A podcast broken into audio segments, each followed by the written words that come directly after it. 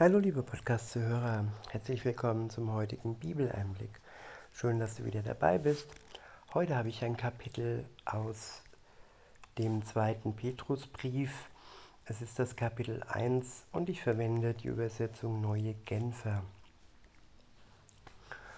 Ab Vers 1 heißt es, Simeon Petrus, Diener und Apostel Jesu Christi, an alle, die den gleichen kostbaren Glauben empfangen haben wie wir. Einen Glauben, der uns aufgrund der Gerechtigkeit unseres Gottes und Retters Jesus Christus geschenkt ist. Ja, einen Glauben, den wir nicht durch ja, gute Werke bekommen, ein Glauben, den wir durch die Gerechtigkeit Gottes geschenkt bekommen, ohne dass wir etwas dazu tun müssen, alleine unsere Offenheit und das offene Herz, das wir Gott anbieten. Und ja, alleine das ist nötig, um diesen Glauben zu bekommen und am Ende dann auch, ja, nicht nur am Ende, sondern direkt, wenn wir unser Herz öffnen, anerkennen, dass Jesus Christus für unsere Schuld gestorben ist und wir sie bereut haben und ihm unter das Kreuz gelegt haben, Herr, direkt im Anschluss bekommen wir seinen Geist geschenkt. Weiter heißt es in Vers 2, ich wünsche euch, dass ihr Gott und unseren Herrn Jesus immer besser kennenlernt und dadurch in immer größerem Maß Gnade und Frieden erfahrt. Ich wiederhole, ich wünsche euch, dass ihr Gott und unseren Herrn Jesus Christus immer besser kennenlernt und dadurch in immer größerem Maß Gnade und Frieden erfahrt. Ja, welcher Mensch ist heute noch bereit, einen anderen Menschen kennenzulernen, geschweige denn, ja, Jesus und Gott, den Vater, kennenzulernen? Offenheit und ja, die ist nötig, um jemanden kennenzulernen. Aber oft tun wir Menschen und auch Gott schnell in eine Schublade stecken, so nach dem Motto, ja, ich kenne ihn schon und ich muss nicht mehr von ihm erfahren. Ich muss ihn nicht mehr kennenlernen. Das ist traurig und das ja, tut uns gerade in Bezug auf Gott vieles verschließen. Denn wenn wir Jesus und Gott, den Vater, nicht mehr und mehr besser kennenlernen, dann verschenken wir ein großes Maß an Gnade und Frieden. Der nächste Abschnitt ist überschrieben mit Teilhabe an der göttlichen Natur. In Vers 3 heißt es, in seiner göttlichen Macht hat Jesus uns alles geschenkt, was zu einem Leben in der Ehrfurcht vor ihm nötig ist. Ich wiederhole, in seiner göttlichen Macht hat Jesus uns alles geschenkt, was dazu, was zu einem Leben in der Ehrfurcht vor ihm nötig ist. Ja, er schenkt uns alles, was nötig ist zu einem Leben mit Gott. Und ja, alles, damit wir ehrfürchtig werden uns unsere Stellung klar werden und die Größe Gottes mir und mir erfahren. Denn nur so werden wir ehrfürchtig. Gott hat sich herabgelassen in seinem Sohn Jesus Christus. Er wurde Mensch und hat sich hingegeben. Ja, aufgrund unserer Schuld hat er sein Leben uns geschenkt zum Sühneopfer zum Opfer, damit wir ja den Schuldschein, den wir ja angehäuft haben, all die Schulden, all die Sünden, die darauf stehen, ja, die hat Jesus übernommen. Er hat praktisch den Deckel übernommen, den wir niemals bezahlen könnten.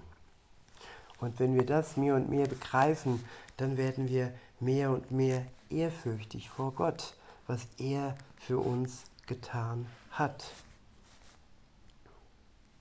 Weiter heißt es, wir haben es dadurch bekommen, dass wir ihn kennengelernt haben. ihn, der uns in seiner wunderbaren Güte zum Glauben gerufen hat. In seiner Güte hat er uns auch die größten und kostbarsten Zusagen gegeben. Gestützt auf sie könnt ihr dem Verderben entfliehen, dem diese Welt aufgrund ihrer Begierden ausgeliefert ist und könnt Anteil an seiner göttlichen Natur bekommen. Ich wiederhole Vers 4. In seiner Güte hat er uns auch die, auch die größten und kostbarsten Zusagen gegeben. Gestützt auf sie könnt ihr dem Verderben entfliehen, dem diese Welt aufgrund ihrer Begierden ausgeliefert ist, und könnt Anteil an seiner göttlichen Natur bekommen. Ja, der Geist Gottes ist göttlich und wir bekommen Anteil, wenn er in uns, in unserem Herzen lebt. In Vers 5 heißt es, darum setzt alles daran, dass zu eurem Glauben Charakterfestigkeit hinzukommt und zur Charakterfestigkeit geistliche Erkenntnis, zur Erkenntnis Selbstbeherrschung, zur Selbstbeherrschung Standhaftigkeit, zur Standhaftigkeit Ehrfurcht vor Gott, zur Ehrfurcht vor Gott Liebe zu den Glaubensgeschwistern und darüber hinaus Liebe zu allen Menschen. Wiederhole Vers 6 und 7. Dort heißt es, beziehungsweise ab Vers 5. Darum setzt alles daran, dass zu eurem Glauben Charakterfestigkeit hinzukommt und zur Charakterfestigkeit geistliche Erkenntnis. Ja, Charakterfestigkeit.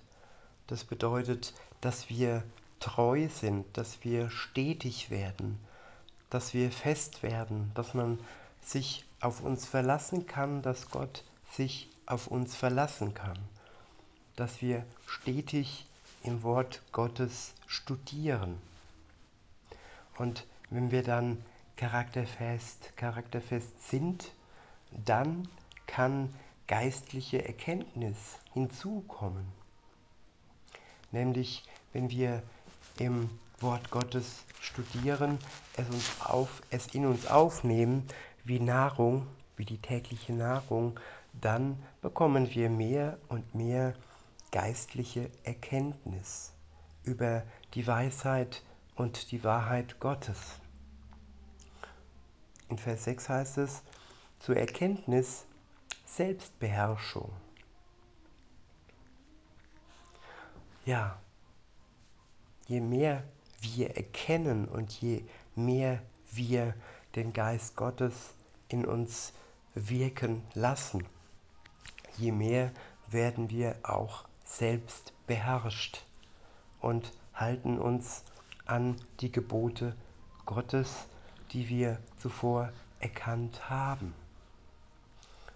Weiter heißt es zur Selbstbeherrschung Standhaftigkeit ja, standhaft werden gegen all die Stürme, gegen all die Anfechtungen, gegen all die Verführungen, die dann kommen werden. Denn der Teufel versucht mit allen Mitteln, uns wieder von Gott wegzubringen. Weiter heißt es, zur Standhaftigkeit, Ehrfurcht vor Gott. Ja, Je mehr wir Gott erkennen, ihn kennenlernen und geistige Erkenntnis bekommen, je mehr werden wir ehrfürchtig vor Gott. In Vers 7 heißt es dann, zur Ehrfurcht vor Gott, Liebe zu den Glaubensgeschwistern und darüber hinaus Liebe zu allen Menschen. Ja, das klingt einfach, aber Liebe zu den Glaubensgeschwistern ist nicht immer leicht. Wenn ich jetzt so auf mich schaue, ich habe doch relativ hohe Anforderungen und Erwartungen an Glaubensgeschwister, höhere Erwartungen als an die anderen Menschen, die noch nicht mit Gott unterwegs sind. Aber diese Erwartungen, die ich an sie, an meine Glaubensgeschwister haben, habe, diese sollte ich vor allem auch an mich haben, an mein Verhalten und an meine Liebe wiederum zu den Glaubensgeschwistern. Und darüber hinaus Liebe zu allen Menschen. Und dazu gehört auch der ein oder andere, der sich uns gegenüber zum Feind macht. Die Feindesliebe, sie gehört auch dazu.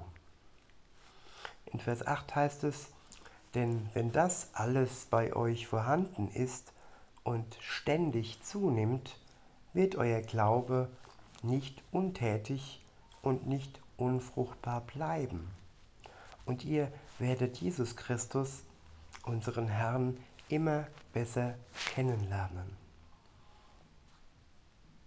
Ich wiederhole Vers 8.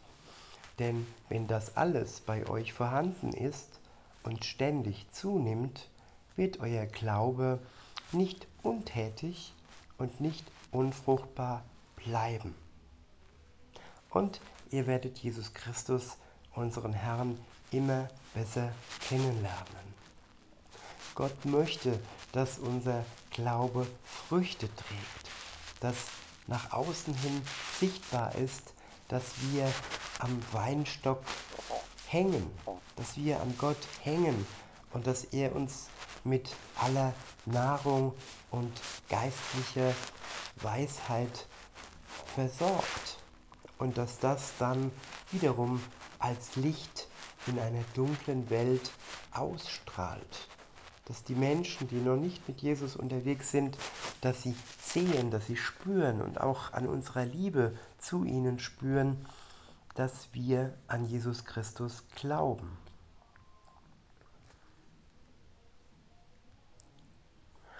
In Vers 9 heißt es, doch wer das alles nicht hat, der ist so kurzsichtig, dass er wie ein Blinder im Dunkeln umher tappt. Ein solcher Mensch hat vergessen, dass er vom Schmutz seiner früheren Sünden gereinigt wurde. Ja, ein Mensch, der von seiner Sünde, von Gott gereinigt wurde und dies dann mit der Zeit vergisst, der, ja, entfernt sich von Gott und der wird mehr und mehr zu einem Blinden, der in einer dunklen Welt um, umher irrt, umher tappt. In Vers 10 heißt es, deshalb, liebe Geschwister, setzt erst recht alles daran, eure Berufung und Erwählung durch ein entsprechendes Leben zu bestätigen. Wenn ihr das tut, werdet ihr vor jedem Fehltritt bewahrt bleiben und der Zugang zum ewigen Reich unseres Herrn und Retters Jesus Christus wird euch weit offen stehen. Der nächste Abschnitt ist überschrieben mit das Vermächtnis des Apostels. Ab Vers 12 heißt es, daher werde ich euch immer wieder an diese Dinge erinnern, auch wenn ihr sie bereits kennt und fest auf dem Boden der Wahrheit steht. Auf dem Boden der Wahrheit steht, die euch verkündet wurde. Aber ich halte es für richtig, euch das alles ins Gedächtnis zu rufen und euch auf diese Weise immer wieder wach zu rütteln. Wach zu rütteln, solange ich noch in meinem jetzigen Körper bin. in diesem Zelt, das meine irdische Bleibe ist. Ich weiß nämlich, dass meine Zeit, dass mein Zelt schon bald abgebrochen wird. Jesus Christus selbst, unser Herr, hat es mir offenbart. Doch ich werde alles daran setzen, dass ihr euch auch nach meinem Tod jederzeit an diese Dinge erinnern könnt. Der nächste Abschnitt ist überschrieben mit Augen und Ohrenzeugen der Größe und Herrlichkeit von Christus. Ab Vers 16 heißt es, denn wir haben uns nicht etwa auf klug ausgedachte Geschichten gestützt, als wir euch, ange als wir euch angekündigt, als wir euch ankündigten, sorry, dass Jesus Christus, unser Herr, wiederkommen und seine Macht offenbaren wird. Nein, wir haben seine majestätische Größe mit eigenen Augen gesehen. Wir waren nämlich dabei, als er von Gott, dem Vater, geehrt wurde und in himmlischem Glanz erschien.